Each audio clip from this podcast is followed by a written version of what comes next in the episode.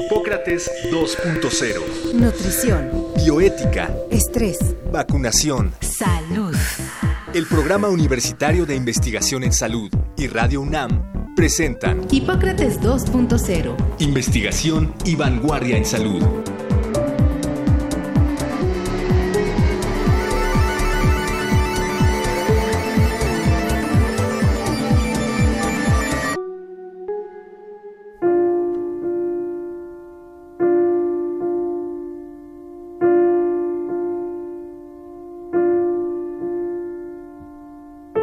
La fibromialgia es un padecimiento en el que la persona afectada tiene dolor en prácticamente todo el cuerpo, aunque se centra en las articulaciones. La fibromialgia se acompaña de problemas para dormir y alteraciones emocionales o mentales. Se han identificado algunos factores que aumentan el riesgo de padecer esta enfermedad, entre ellos ser mujer, haber tenido una experiencia traumática o padecer enfermedades reumatológicas como el lupus erimatoso o la artritis reumatoide. La fibromialgia puede llegar a ser incapacitante al interferir la vida cotidiana de las personas que la padecen. Las impacta a nivel laboral, a nivel pareja, a nivel familiar y desde luego a nivel personal. La fibromialgia es una enfermedad que requiere de un tratamiento especializado que incluye la parte farmacológica al recetarse antidepresivos y anticonvulsivos, así como fisioterapia, terapia ocupacional y psicoterapia de diversos tipos, en especial terapia cognitivo-conductual. Hoy, en Hipócrates 2.0, los doctores Mauricio Rodríguez y Omar López platicarán con Edilberto Peña de León, médico cirujano con especialidad en neuropsiquiatría y maestría en ciencias médicas por la UNAM, con sede en el Instituto Nacional de Neurología y Neurocirugía y el Instituto Nacional de Ciencias Médicas y Nutrición, Salvador Subirán. Cuenta con fellowship en estimulación magnética transcraneal por la Escuela de Medicina en Harvard. Fundador de la Clínica de Memoria de la Fundación Médica Sur. Director de investigación del Instituto de Neurociencias, Investigación y Desarrollo Emocional INCIDE. Socio fundador de investigación y tratamiento en fibromialgia.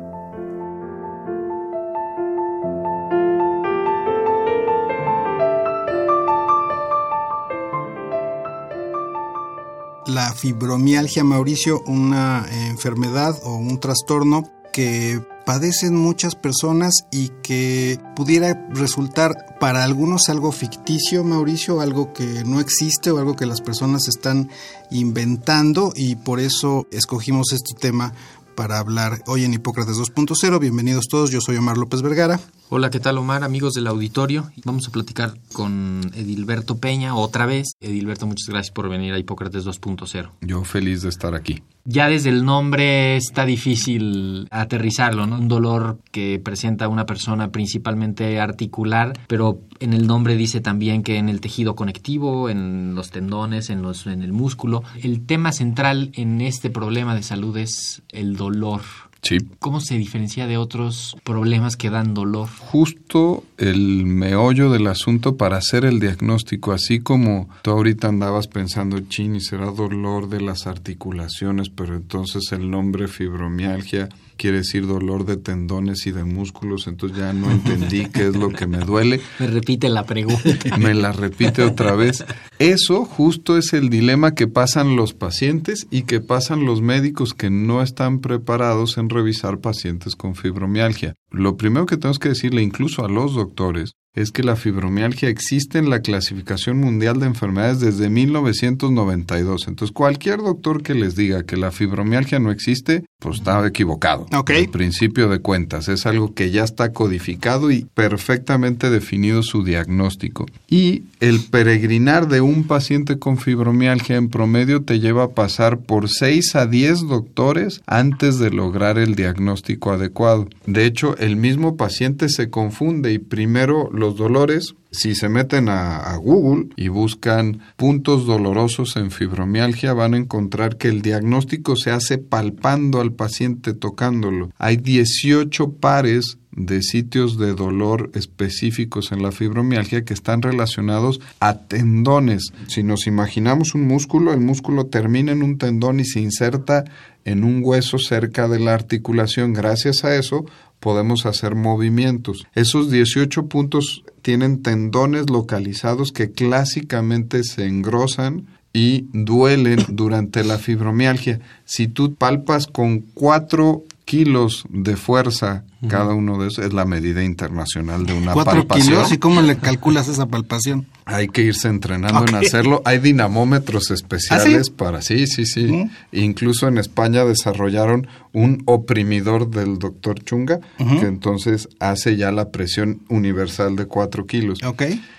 Y si tienes más de 10 de esos 18 pares de puntos dolorosos, ya la proximidad de un diagnóstico de fibromialgia es muy alto. Si hay que decir que no es, no es un padecimiento articular, es un padecimiento de los músculos y de los tendones y que Sí, el síntoma principal es dolor, pero se acompaña de cansancio, de fatiga fácil, de alteraciones cognitivas y de muchas otras que a veces hay casos de fibromialgia donde el dolor no es lo importante y las otras sí. Y que me imagino que hay que ver que no esté claramente relacionado con algo, ¿no? Un ejercicio intenso durante una buena temporada te puede dar de un dolor que te confunda o es un dolor como ningún otro, o sea, no puede haber ahí como que se parezca a otros. El dolor es como ningún otro.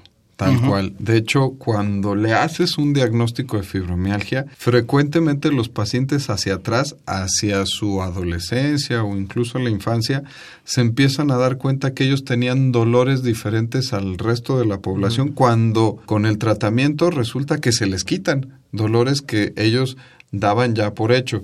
Por ejemplo, pacientes que no toleran estar en la cama más de seis horas, por ahí de la adolescencia, o que después de una ingesta aguda de etanol les da un dolor diferente en el cuerpo, que pues todo lo catalogamos como cruda. Cuando les damos tratamiento para la fibromialgia, identifican, ay, ahora puedo tomar alcohol y no me pasa ese tipo de dolor, o puedo estar en mi cama más de seis, ocho horas porque los periodos largos de inactividad hacen que los tendones y los músculos se pongan más tensos. Algo clásico en fibromialgia es que cuando la persona por cansancio o por dolor descansa, debería, en un mundo ideal, de despertarse, de levantarse mejor. Y los pacientes con fibromialgia se levantan peor. ¿El dolor es constante? Sí, Todo sí, el día y toda la noche es dolor. ¿Cómo pueden vivir con eso? ¿Lo apagan o qué? Es catastrófico el tema. Me gustaría introducir aquí un término. Ya no se le llama fibromialgia, se llama síndrome de sensibilización central, SSC, así en español, incluso también en inglés creo que lo están abreviando igual, porque involucra todos los mecanismos de control voluntario involuntario, perdón, del sistema nervioso autónomo. Y si seguro hay alguien con fibromialgia o conoce a alguien con fibromialgia en la audiencia, van a relacionar la serie de síntomas del síndrome, que son migraña, disfunción temporomandibular, depresión, fibromialgia, hipersensibilidad olfatoria, mucha sensibilidad al olor y a los ruidos, disautonomía, que es cuando los pacientes tienen esta desregulación en presión arterial y en frecuencia cardíaca, colon irritable y vejiga hiperactiva. Ya tenemos la obligación que si identificamos un paciente con fibromialgia por dolor, tenemos que buscar el resto porque la posibilidad de que tenga más de estos datos asociados es muy alta y aquí sí la posibilidad de iatrogenias, de errores que errores, podemos hacer los médicos en el tratamiento se multiplica porque si yo voy a un especialista médico para cada una de estas áreas, pues imagínense, dentista para la disfunción temporomandibular, neurólogo para la migraña, cardiólogo para la disautonomía, gastroenterólogo, multipliquen la posibilidad de tratamientos por las interacciones medicamentosas y ya tenemos un paciente más complicado Y por la lana que se gastan. también. O Y los estudios, Sí, sí, sí. los estudios diagnósticos van creciendo en intensidad y en posible riesgo y eso también es un poco de iatrogenia. Edilberto, para hacerme la interesante, voy a citarte un libro, no, no recuerdo el nombre, el autor es Edward Shorter, un historiador de la medicina, en donde él señala justamente que la fibromialgia o el cansancio crónico es como una nueva histeria, lo que en tiempos de Freud se conocía como histeria, esta parálisis que tenían en particular las mujeres, se ha desarrollado ahora en esta cuestión de fibromialgia o de cansancio crónico, síndrome de fatiga crónica. No sé si tú estés de acuerdo con el punto o si la fibromialgia haya existido siempre o tengas datos de que ha convivido con nosotros desde la época de las cavernas. La realidad es que no hay datos de eso. Yo te lo manejaría como un término de observación, no como una fisiopatología. Como decir, ah, bueno, pues ahora lo que no saben expresar que pasaba con las histéricas, ahora está pasando con la fibromialgia.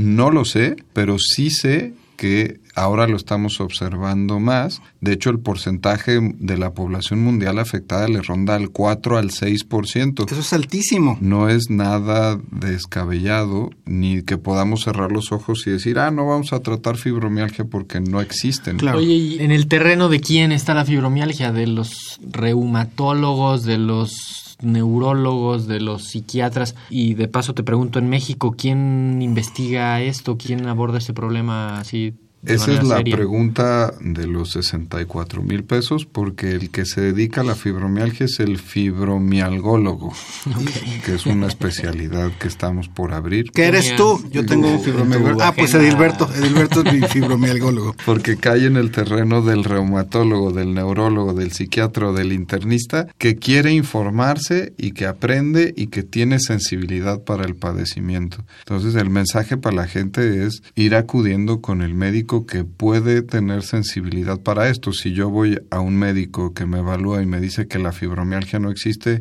ese no es el médico. Y al mismo tiempo bajar el concepto a los médicos generales, porque es en la medicina general. O sea, no creo que sea buen camino eh, seguir súper especializando a los que ya están especializados, sino capacitar mejor a los médicos generales en reconocer estos problemas que tienen una prevalencia importante para que lo puedan diagnosticar a tiempo. Pero los médicos generales no son un poco escépticos de todos estos padecimientos que son psiquiátricos o psicológicos? Mi percepción es que los médicos generales pueden ser escépticos en estos temas porque rayamos un área gris de su conocimiento. Y entonces, si llega un paciente que yo no entiendo bien qué le está pasando, no voy a poder explicarle bien lo que creo que puede tener, pues mejor prefiero buscarle otro diagnóstico y otra cosa en la cual me sienta yo más cómodo. Ahí está la labor que hemos estado haciendo en los últimos años, la gente que nos dedicamos un poquito a esto, decirles que existe la Asociación Nacional de Fibromialgia,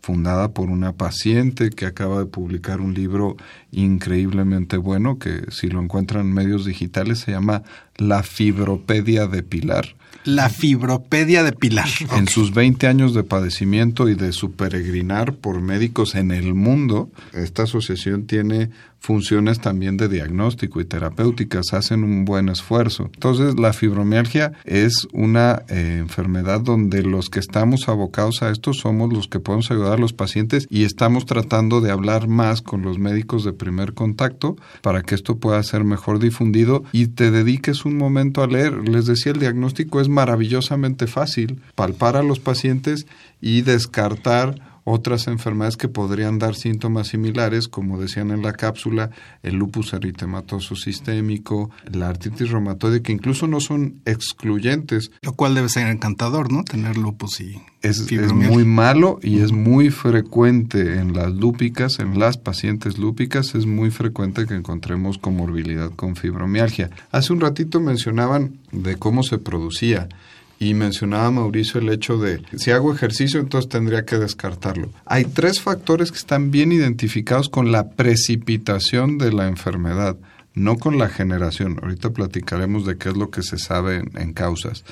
Pero el hecho de tener un evento estresante agudo muy potente, una infección viral, de las más fuertes, una influenza, pensemos, o un evento traumático físico, un accidente automovilístico, una, un traumatismo cráneoencefálico, son los tres factores que más frecuentemente me desencadenan, no causan la enfermedad, pero me desencadenan el que yo la pueda producir. Si conocen a alguien con fibromialgia, seguro empezó después de su divorcio o por un accidente automovilístico. O de su casamiento. O de su casamiento, que también pueden ser traumáticos. Mencionabas el desorden temporomandibular, que significa que muerdas fuertemente en la noche, problemas de colon irritable, eh, efectivamente muchas cosas que tienen que ver con lo que tú no regulas, con lo que se autorregula. ¿Cómo puede darse uno cuenta de que debe acudir con un especialista en fibromialgia? Cuando tengo dolor que no se mejora, no le encuentro yo una explicación clara, como decía Mauricio, el ejercicio. Cuando no se resuelve con ciclos relativamente normales de analgésicos, si yo me tomo un analgésico bien llevado durante una o dos semanas, debo de resolver un dolor por un golpe o por haber hecho ejercicio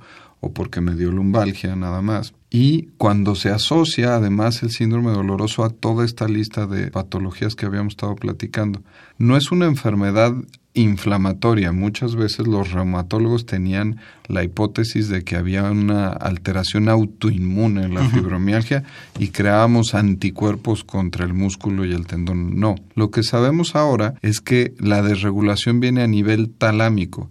El tálamo es una estructura en el sistema nervioso central que se encarga de ser el relevo de las vías dolorosas de todo el cuerpo, de mis músculos y de mis tripas también. Y si el tálamo no funciona bien, va a estar repartiendo señales dolorosas a toda la corteza del cerebro que se encarga de interpretarla. Si yo me entierro un cuchillo en mi pierna derecha, va a ser un relevo en la médula espinal, el segundo lo hará en el tálamo y el tálamo le va a ir a decir a la corteza sensitiva que ahí está un cuchillo y le va a decir a la corteza motora mueve la mano, sácate el cuchillo. Imagínense que el tálamo está transmitiendo señales de dolor de las tripas, de la vejiga, de que la disautonomía ya está y de que los músculos están muy mal.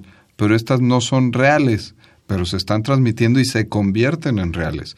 ¿Qué hace mi cuerpo? Mi cuerpo reacciona como cuando me duele. ¿Qué hacemos cuando me duele? Nos hacemos bolita. Esa posición antiálgica para combatir el dolor, quiere decir antiálgico, no es fisiológica y eso genera contracturas musculares. Ahí se cierra el círculo vicioso de la fibromialgia porque ahora músculos que sí tienen contracturas musculares y que sí tienen a los tendones incrementados, están mandando más señales dolorosas a un sistema de dolor defectuoso y nada se resuelve si no rompemos ese círculo, por ejemplo, a nivel talámico. Por eso, si tomo analgésicos, paracetamol, ibuprofeno, nombre los que sean, sirven un ratito después de que pasa el mecanismo de acción y la vida en el organismo, dejan de funcionar.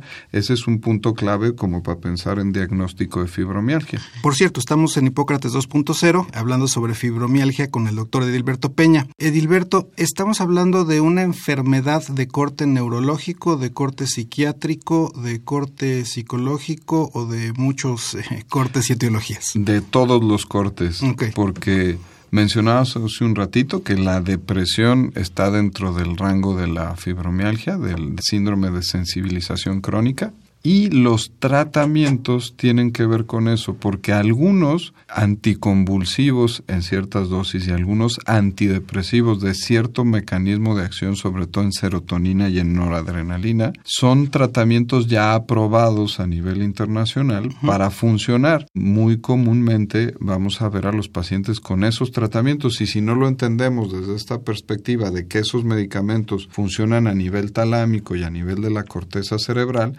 entonces no entenderíamos cómo me están dando un anticonvulsivo para mi dolor de las piernas. El tratamiento, así como decías de enfoques, el tratamiento es multienfoques, el tratamiento es multidisciplinario. Quizá también estamos frente a un cambio de, paradigmas en las indicaciones terapéuticas de los medicamentos, lo que obliga a la actualización continua de los médicos sobre cómo se usan los medicamentos para unas enfermedades y para otras. ¿no? Ahora ya hay muchos estudios que dicen que se pueden usar unos fármacos para otras cosas y hay que estar actualizados con eso. Hay una iniciativa mundial de cinco líderes en la psiquiatría mundial sobre cambiar el paradigma de nombrarle los medicamentos a los pacientes por su mecanismo de acción y no por su clase terapéutica.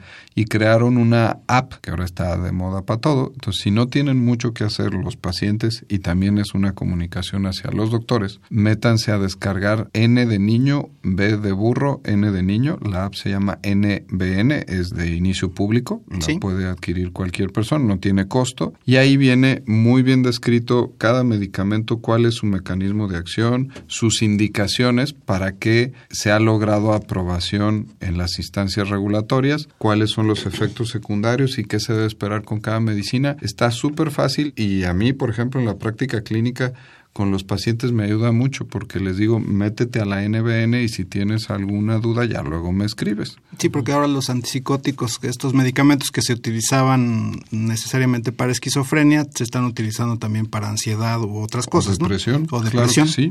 Vámonos con los tratamientos, Edilberto. ¿Qué hay para fibromialgia? El tratamiento es un cambio de estilo de vida completo. El paciente con fibromialgia tiene que dormir, entonces nos tenemos que abocar a todos los factores para que descansen y duerman bien. ¿Te acuerdas que platicabas, Mauricio, de qué tragedia dormir con fibromialgia? Entonces tenemos que hacer eso, tenemos que cambiar la alimentación. Se ha visto que regular algunos eh, alimentos como los lácteos puede ayudar mucho. El ejercicio moderado, el ejercicio cardiovascular con impacto trotar, correr, ese no está indicado porque refuerza el dolor en los tendones. La natación, los pilates, incluso las pesas ligeras son los tratamientos de ejercicio adecuados para ellos. Supongo que tendrá que haber algún alguien especializado también en, fisioterapia que esté indicando el ejercicio, porque si no podría incrementarse el dolor, me parece. Puede ser desde tu médico o que el mismo médico, usualmente muchos pacientes con fibromialgia tienen ya tendones que están demasiado duros y hay que enviarlos a algunas sesiones de fisioterapia, entonces ahí mismo le pueden ir ayudando. Pero les decía, está el ejercicio también como otro tratamiento, los suplementos alimenticios y aquí hay que ser muy cuidadosos porque si se mete la persona a internet se va a encontrar que todos funcionan y entonces llegan pacientes con 30 suplementos alimenticios y con efectos secundarios de tomarlos todos. El médico es el que los debe de indicar, no el paciente, pero sí decirles que sí hay suplementos alimenticios. Uno muy utilizado es la coenzima Q10 en dosis un poquito más altas de las que luego usa de manera recreativa la gente. Esa da mucha energía y mejora el funcionamiento muscular. Y luego ya vienen los tratamientos antiestrés. En la cápsula hablábamos de la terapia cognitivo-conductual para identificar factores precipitantes, factores perpetuadores del dolor y entonces yo saber cómo afrontarlos y los tratamientos medicamentosos, donde tenemos varios antidepresivos que tienen aprobación para esto, algunos anticonvulsivos y algunos medicamentos para el dolor aprobados para esto. No podemos andar utilizando, por ejemplo, analgésicos antiinflamatorios no esteroideos ni los esteroideos, porque generan complicaciones a largo plazo. Hablaríamos de insuficiencias renales, problemas hepáticos. Entonces hay que regular muy bien la toma de analgésicos y algunos dispositivos médicos, como en la cápsula hablaban de la estimulación magnética transcraneal de baja frecuencia, entonces el tratamiento, como estamos viendo de un paciente con fibromialgia, es global, es un cambio de estilo de vida y si los pacientes lo siguen se sienten increíblemente bien. Si alguien cree que tiene o que alguna persona cercana tiene este problema, ¿a dónde le sugerirías que asistiera? Mi sugerencia sería hay que utilizar las herramientas que nos da la tecnología. Entonces se pueden adelantar amablemente, sin insultar a su médico, a través de internet viendo las listas de puntos dolorosos y hay una escala de afectación de la vida cotidiana que es de autollenado, que la pueden descargar los pacientes de internet y eso les ayuda mucho para llegar con un diagnóstico orientado, no obligado. Y yo sí sería un poco enfático en acudir del internista para arriba, hacia el reumatólogo, hacia el neurólogo, hacia el psiquiatra, también estamos capacitados para hacer el diagnóstico y los datos de contacto míos son en el INCIDE, el Instituto de Neurociencias, Investigación y Desarrollo Emocional, que el teléfono es 56665677 y en redes sociales somos en Twitter arroba INCIDE con C de casa y en Facebook somos INCIDE Salud Mental. Oye, ¿sabes si alguna institución pública se especializa en recibir este tipo de pacientes? Todos han ido abriendo divisiones de fibromialgia. El Centro Médico Nacional Siglo XXI tiene un apartadito, el Instituto Nacional de Psiquiatría tiene una división sobre fibromialgia. La recomendación es ir a donde tiene uno sus servicios de salud y pedir que lo vayan escalando para la revisión. Pues Edilberto, te agradecemos muchísimo. Ya te oiremos en otra ocasión. Hay muchísimos temas psiquiátricos de los que hablaremos contigo en un futuro. Gracias por acompañarnos, Edilberto. Gracias a ustedes por la invitación. Pues con esto terminamos el programa de hoy. Así es, y si usted tiene los síntomas o conoce a alguna persona que los tiene o los puede tener, pues que se revise y que pues sepa que hay tratamientos efectivos para reducir eh, esta cuestión, esta enfermedad tan, tan dolorosa. La próxima semana vamos a hablar de diabetes mellitus. Eh, lo haremos desde una perspectiva más epidemiológica que clínica. Pues eh, nos escuchamos la próxima semana. Gracias por haber estado con nosotros en Hipócrates 2.0. Mauricio. Hasta luego. Muchísimas gracias. El Programa Universitario de Investigación en Salud y Radio UNAM agradecen tu escucha. Te esperamos la siguiente semana para platicar sobre lo último en materia de salud e investigación en Hipócrates 2.0. Investigación y vanguardia en salud. Se despiden de ti en la producción Patti Gamboa, Héctor Castañeda y Alejandra Gómez. Hipócrates 2.0. Radio UNAM. Experiencia Sonora.